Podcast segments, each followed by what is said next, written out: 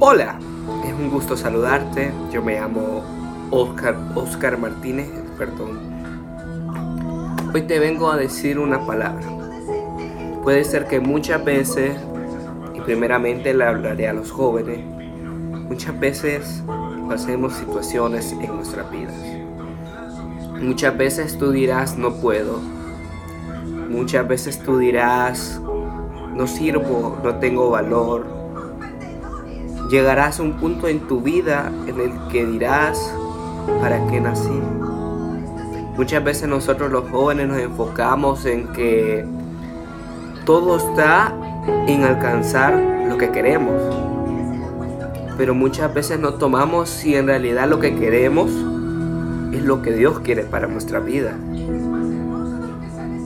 Es lo que Dios tiene para nuestra familia, para nuestro futuro.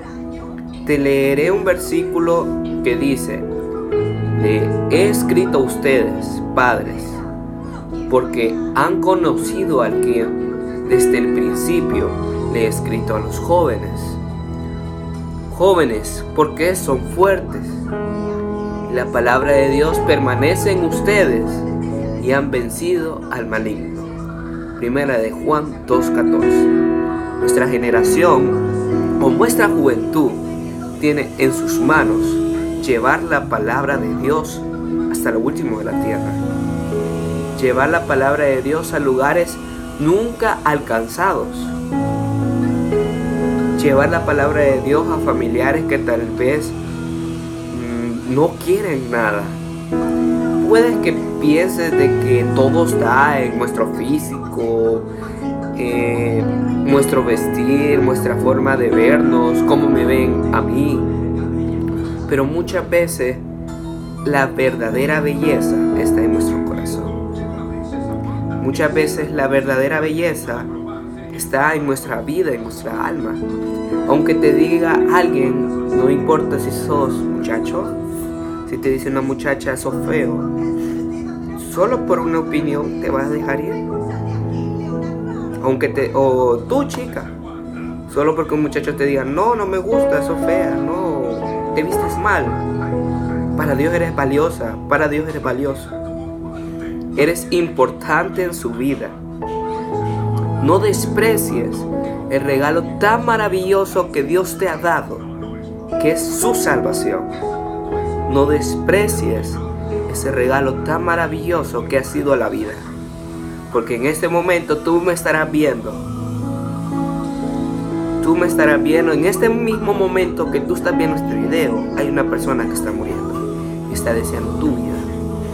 Tú dirás, no me gusta la comida que como. En este mismo momento hay un niño, un adulto, un anciano o cualquier persona deseando tu comida. Si tú trabajas, tú dirás, este trabajo no me gusta, no me pagan bien, que no sé qué.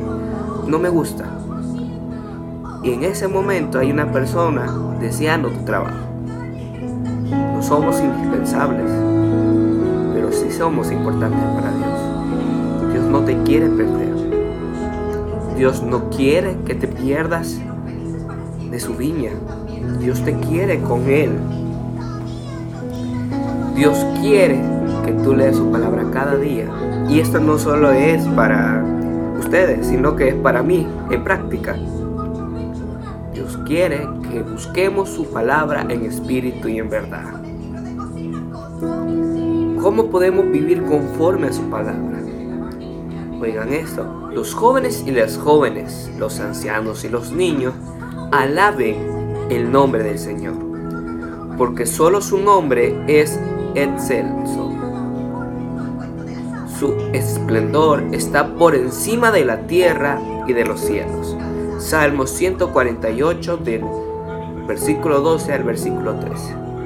David escribe todos estos salmos no en un momento de felicidad, sino que en momentos de angustia. Que debemos hacer nosotros en momentos de angustia? Seguir alabando el nombre de nuestro Rey.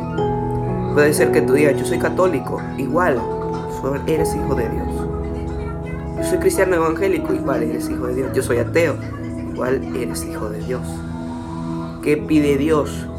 Que le alabes y que le glorifiques con tu vida.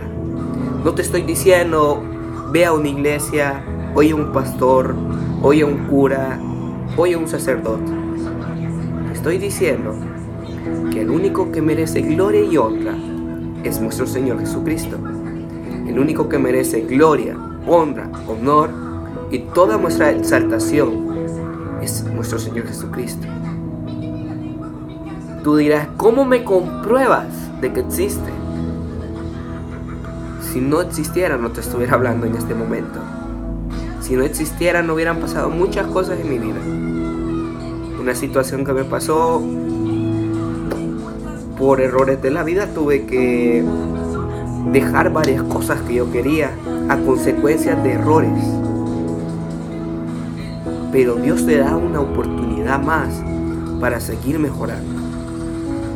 No desprecies eso, porque Dios te sigue amando. Que Dios te bendiga. Buenas tardes.